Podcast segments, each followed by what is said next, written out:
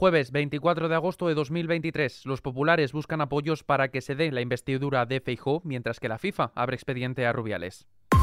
ISFM Noticias. ¿Qué tal? Muy buenas tardes. La Comisión Disciplinaria de la FIFA ha anunciado este jueves que abre un procedimiento disciplinario contra el presidente de la Real Federación Española de Fútbol, Luis Rubiales, por besar a la jugadora española Jennifer Hermoso durante la entrega de medallas como campeonas del torneo. En un comunicado, la FIFA informa que reitera su compromiso absoluto con el respeto a la integridad de todas las personas y condena con el mayor vigor todo comportamiento contrario. La actitud de Rubiales ha generado reacciones. El ministro de la Presidencia en funciones, Félix Ha asegurado que el Ejecutivo espera que la Real Federación Española de Fútbol tome medidas contra Rubiales y anuncia que si esas medidas no llegan, el Gobierno va a actuar. Le escuchamos. Desde el Gobierno estamos siguiendo muy de cerca este caso, porque las cosas no pueden quedar así. Desde luego esperamos acontecimientos, pero si no se dan esos acontecimientos, si no se producen, el Gobierno va a actuar. Mientras tanto, desde el PP, su vicesecretario de Cultura y Sociedad Abierta, Borja Semper, ha instado al Gobierno a resolver la patata caliente de Luis Rubiales en la Real Federación Española de Fútbol, al que subraya no le va a quedar otra que la dimisión o el cese. También, desde Sumar, su portavoz, Ernest Urtasun, considera que el caso Rubiales no puede quedar impune. La ministra de Igualdad en funciones, Irene Montero, ha mostrado su apoyo a Jennifer Hermoso y, en palabras de Montero, no está sola, solo sí es sí. Desde el bloque socialista, la ministra de Hacienda en funciones, María Jesús Montero, se ha sumado a las críticas y ha calificado de impresentable este hecho. Por su parte, la ministra de Transición Ecológica y Reto Demográfico en funciones, Teresa Rivera, ha tildado este acontecimiento de humillante y vergonzoso. Parecen cada vez más imágenes vergonzosas, yo diría, con respecto a la relación que tiene con las jugadoras frente a la relación que tiene con los jugadores. Claramente es eh, enormemente sospechoso y enormemente, yo diría, humillante, vergonzoso. Y no han sido inmediatas, pero desde el mundo del fútbol también van llegando reacciones. Escuchamos al entrenador del Real Madrid, Carlos Ancelotti. Ha sido un comportamiento que no me ha gustado, obviamente. No sé, no sé si va a dimitir o no. Creo que tomarán la decisión más adecuada. Sin salirnos de este asunto, el Gobierno elevará el lunes al Tribunal Administrativo las denuncias contra Rubiales. El ministro de Cultura en funciones, Miquel Iceta, ha manifestado este jueves que el Gobierno espera que la Real Federación Española de Fútbol aproveche la celebración de la Asamblea General Extraordinaria para mandar un mensaje claro e inequívoco por la igualdad entre hombres y mujeres después de lo ocurrido. Le escuchamos. Pues esperamos un gesto claro e inequívoco de rechazo a, a una actuación inaceptable del presidente de la Federación es la gran oportunidad del fútbol español de demostrar que no solo respeta los derechos de las mujeres, sino que los va a defender en todas sus actuaciones.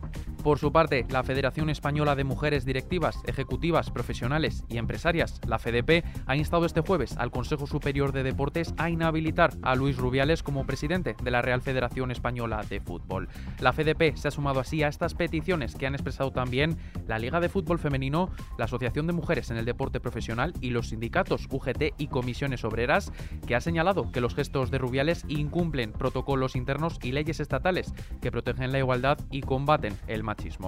Nos vamos ahora al plano político porque seguimos muy pendientes de la investidura. El ministro de Presidencia en funciones, Félix Bolaños, ha tachado de inaceptable que el PP apele a socialistas para la investidura de Feijo. Le escuchamos. Que tengamos que hipotizar sobre la posibilidad de que pueda haber una traición ya es algo que debería hacérselo mirar el Partido Popular, porque es realmente inaceptable llamar a diputados eh, del Partido Socialista, llamar al transfugismo, cuando eso no es más que una traición a los electores y a los ciudadanos.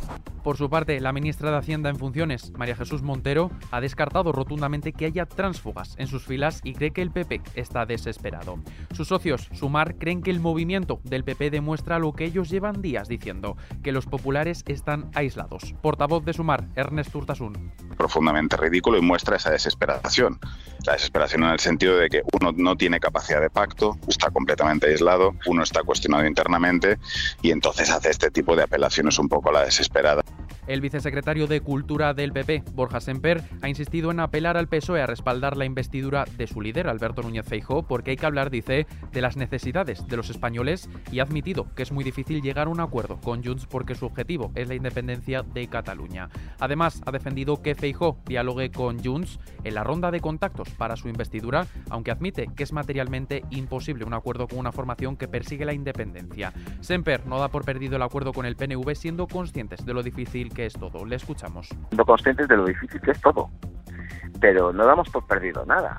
Eh, y en cualquier caso, eh, sea cual sea el resultado final de este proceso de investidura, cumpliremos con nuestra responsabilidad, que es intentar aunar voluntades en torno a un proyecto político de país y a un proyecto político eh, de Estado, que convoca y que interpela al resto de formaciones políticas a, ideas que mejoren el país. Estamos hablando, llevamos demasiado tiempo hablando de, de, de, de referéndum de, autodeterminación, de, amnistías, de indultos. Llevamos demasiado tiempo hablando del ombligo de los políticos y no estamos hablando de las necesidades del país. Y yo creo que la agenda hay que corregirla.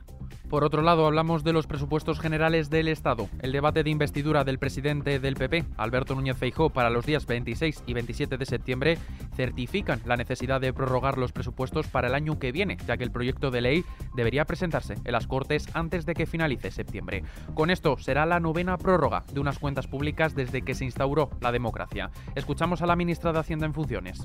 La instrucción que yo tengo del presidente es trabajar en el proyecto de presupuesto y para que en el momento en que esté constituido, eh, esté constituida la investidura y esté designado el Gobierno, se pueda impulsar ese proyecto. Tiempo para pasar a la crónica internacional. La muerte de Prigozhin es algo bueno para Ucrania. Así lo ha afirmado el presidente ucraniano Volodymyr Zelensky, quien además ha asegurado que no tiene relación con el siniestro aéreo en el que presuntamente murió el jefe del grupo ruso de mercenarios Wagner.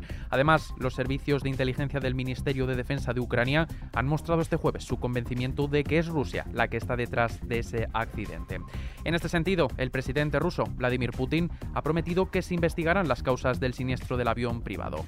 Además, Putin ha alabado la figura de Prigozhin y ha transmitido sus condolencias a los familiares de los 10 ocupantes fallecidos el miércoles. En casa, el Ministerio de Igualdad ha confirmado este jueves como asesinato machista la muerte por asfixia de la vecina de Motril, en Granada, de 39 años de edad.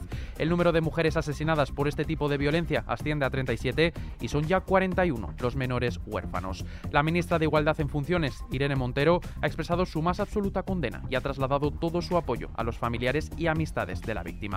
Para atender a posibles víctimas de violencia machista, un recurso disponible a las 24 horas es el teléfono 016. En lo que afecta a nuestros bolsillos, la luz nos da un pequeño respiro. El precio de la electricidad caerá mañana viernes casi un 16% al situarse los 111,69 euros el megavatio hora frente a los 132,91 de hoy. Con estos datos sobre la mesa, el precio de la luz suma ya 10 días por encima de los 100 euros el megavatio hora.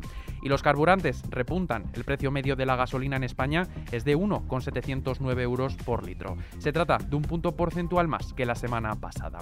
Más datos, el IBEX 35 ha cerrado este jueves con una ligera subida del 0,10% que le llevó a situarse en los 9.324,7 puntos. Una cota muy parecida a la de la jornada anterior y que le permite sumar su tercera jornada seguida en verde. Con esto, tiempo para echar un vistazo a la previsión meteorológica.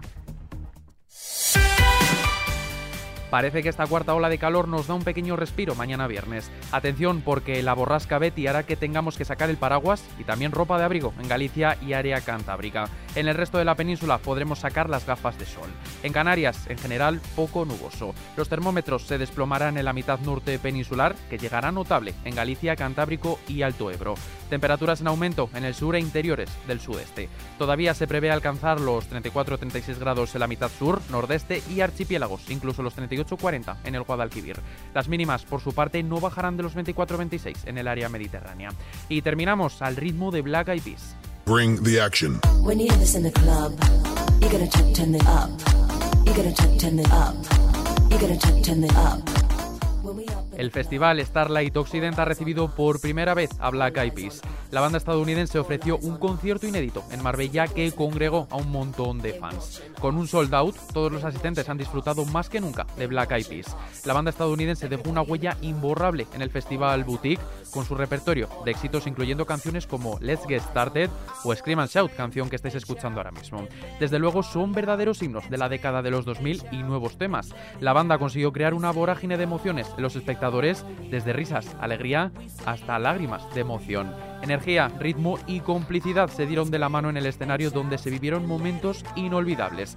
Entre los más especiales, la sobrina de Will I de tan solo 7 años, que se subió por primera vez al escenario para cantar frente al público. Con esta noticia que tenéis ampliada en xfm.es, lo dejamos por el momento. La información continúa puntual como siempre en los boletines de XFM y ampliada aquí en nuestro podcast XFM Noticias. Con Paula San Pablo en los mandos de la realización, un saludo de Adrián Martín. Feliz día. rock it out, rockin' out. If you know what we talking about, burn it up and burn down the house, half, half, hey, yo. Turn it up and gon' turn it down. Here we go, we gon' shake the ground, cause everywhere that we go.